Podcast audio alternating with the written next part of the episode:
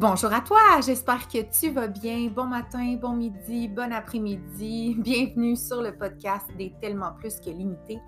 Aujourd'hui, tel que promis, on aborde le prochain sujet qui est l'attachement. Qu'est-ce que l'attachement? En fait, il y a une définition tout à fait simple qui a été donné par une personne qui s'appelle John Bowlby, qui est en fait un psychiatre et psychanalyste britannique euh, qui a été célèbre en fait pour ses travaux euh, sur l'attachement, la relation avec la mère et l'enfant. il a fait beaucoup de recherches sur les besoins fondamentaux des humains, puis il a fait aussi des recherches sur les nouveau-nés, surtout sur les prématurés. Donc, ce qu'il faut que tu saches, c'est que la théorie de l'attachement est en fait une théorie qui a été euh, expliquée par donc John Bowlby, euh, qui explique que le premier lien que tu as avec tes parents euh, est en fait la façon dont tu vas créer et reproduire les attachements que tu vas développer lorsque tu vas devenir adulte. Ce qu'il faut que tu saches pour le borderline, en fait, c'est que notre problématique part en général de l'enfance. tu connais sûrement Freud, qui est un autre psychanalyste. Lui, il expliquait en fait qu'il y a une série de personnalités. Donc, tu as la personnalité dépressive, obsessionnelle, euh, tu as la personnalité hystérique, introvertie, extrovertie. Et pour lui, une personnalité, euh, ça détermine en fait la fonction et la manière habituelle dont quelqu'un va se comporter, va réagir, euh, va communiquer dans des situations particulières où il va y avoir du stress, euh, où il va y avoir des conflits aussi intrapsychiques. Donc, L'attachement, il y a en fait plusieurs portraits. Euh, la théorie de l'attachement, en fait, explique que c'est la façon dont nos figures d'attachement, nos parents, nos tuteurs, euh, ont répondu à nos besoins de base, comme par exemple te nourrir, t'apporter du soin, du réconfort, le lien d'attachement que tu as développé avec eux durant ton enfance euh, va donc déterminer la façon que tu vas créer des liens avec les autres euh, à l'âge adulte. Donc, ton lien d'attachement va affecter la façon que tu vas entrer en contact et interagir avec les autres, particulièrement en amour, euh, mais aussi en sexualité.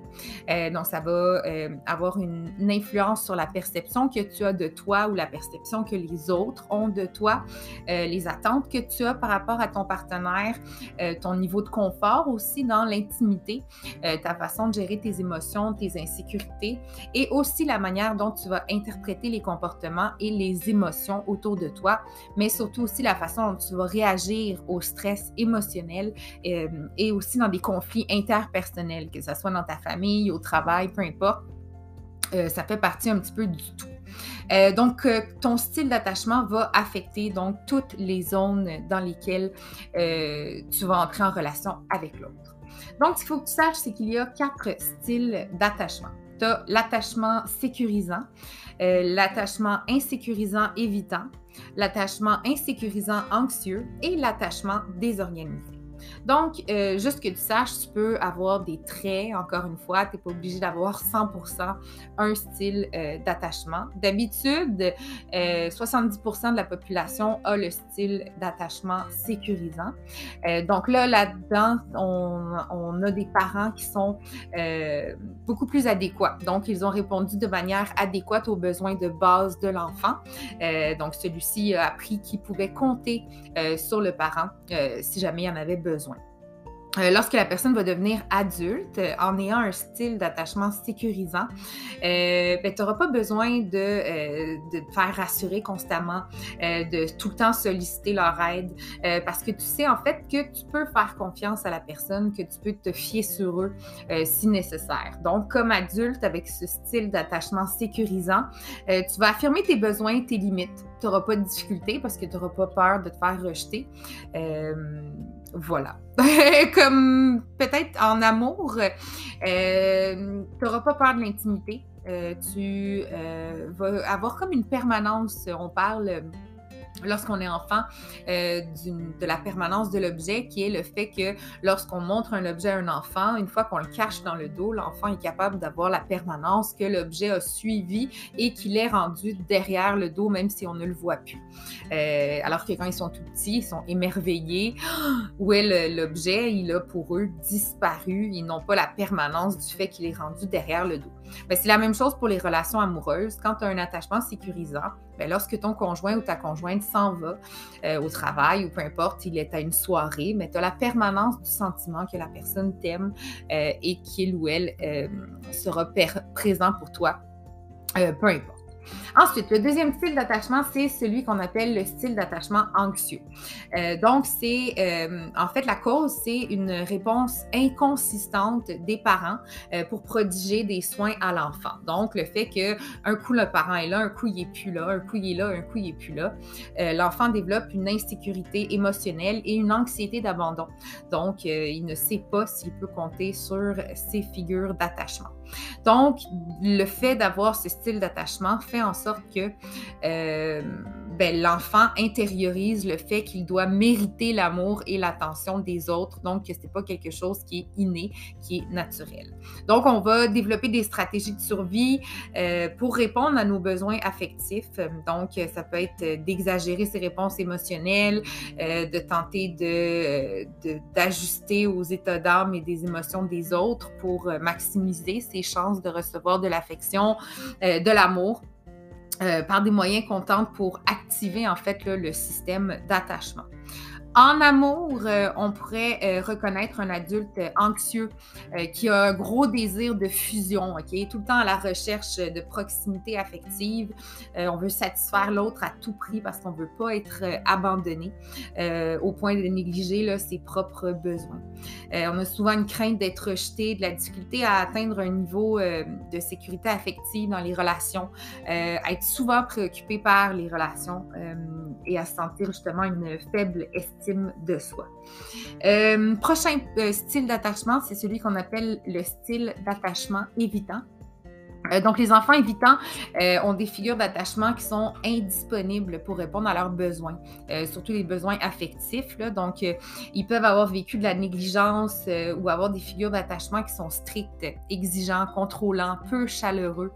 L'expression de la tristesse, la détresse de l'enfant est comme découragée. On ne veut pas encourager ça. L'indépendance, on veut que l'enfant devienne un mini-adulte qui grandisse plus vite que, que son âge.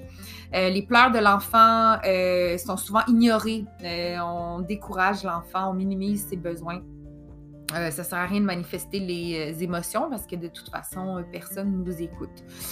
comme adulte, on peut reconnaître donc avec le style d'attachement évitant quelqu'un qui a peur des liens d'affection, donc qui a appris à compter que sur lui-même.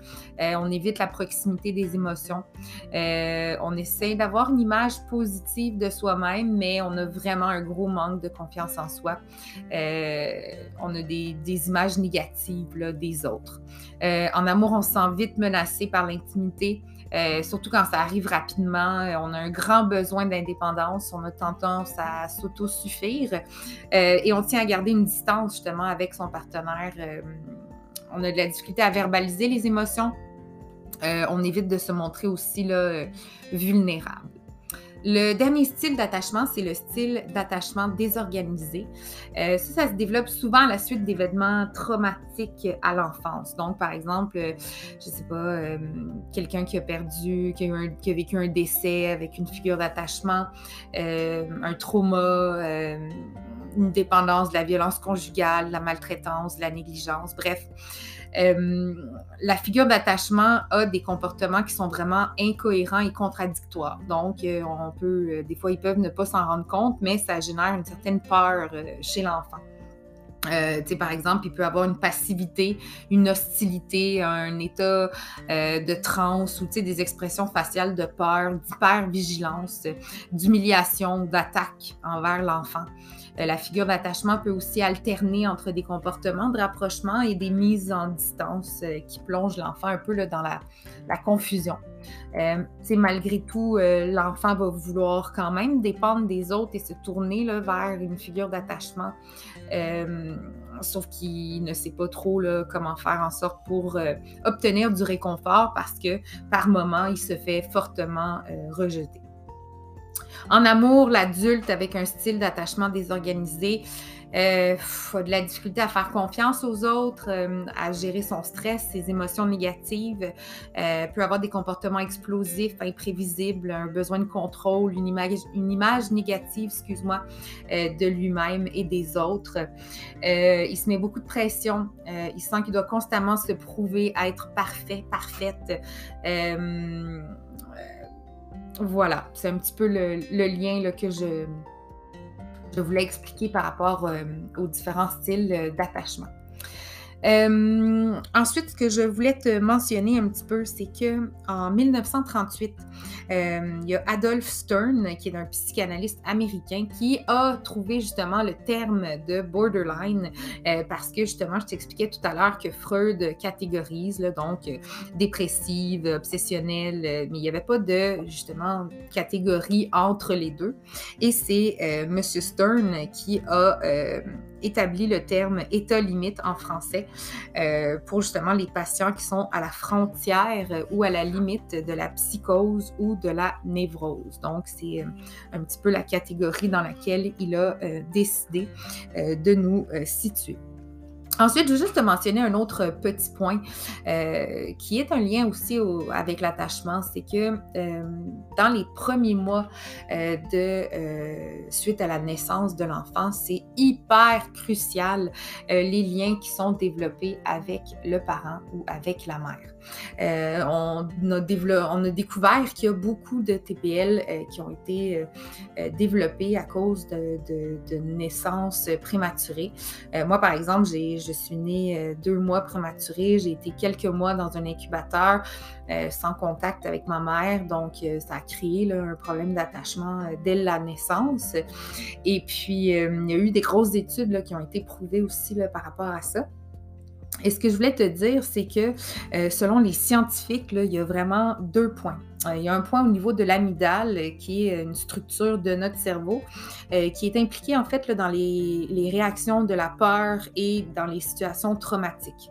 Puis là, il paraîtrait que chez les borderline, l'amygdale est souvent hyper réactive, donc elle est comme prête à déclencher des réactions de peur, d'hormones qui sont à l'origine des comportements qui s'appellent combattre ou s'enfuir, fight or flight.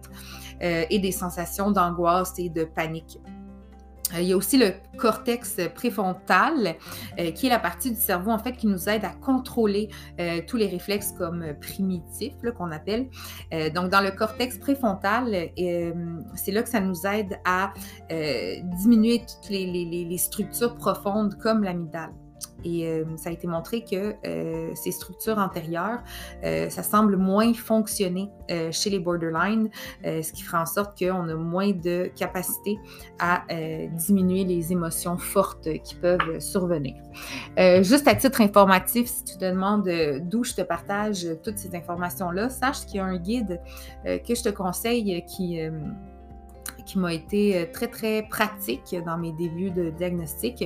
Ça s'appelle le manuel du borderline qui vient de euh, plusieurs euh, auteurs, en fait, euh, qui a été euh, fait par Martin Dessailles, Bernadette Grosjean et Nader Péroud. Et à l'intérieur de ce manuel-là, il y a vraiment beaucoup d'informations sur le TPL qu'évidemment j'utilise pour mon podcast, mais qui peut être quelque chose de bien pour démarrer un petit peu là, si tu veux en savoir plus là-dessus.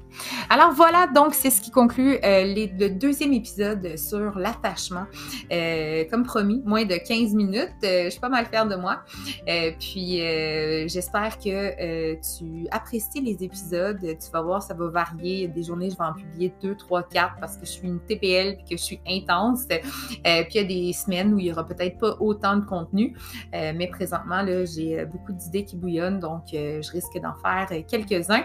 N'hésite pas si tu aimes le podcast des Tellement Plus que Limité, sache qu'il va rester gratuit, peu importe le nombre d'abonnés qu'on va avoir, mais il faut que tu likes le podcast, que tu t'abonnes et surtout que tu le partages. Donc, n'hésite pas à partager ça sur les réseaux sociaux et à venir t'abonner donc sur Facebook, Noël Marche ou euh, sur le groupe Les Tellement Plus que Limité. Euh, c'est un endroit où tu peux venir justement en savoir plus sur le TPL. Euh, j'ai un tout nouveau podcast, mais ce groupe-là euh, date de mars 2020 et on est rendu 1200 euh, membres. Donc, on a hâte de te voir rejoindre ce groupe et j'ai hâte de te parler des prochains points. j'ai une liste là, complète de tout ce qui s'en vient. Ce podcast va être en feu. j'ai hâte de lire tes commentaires et je te remercie. Je te souhaite de passer une excellente soirée, journée, bref, à plus. Música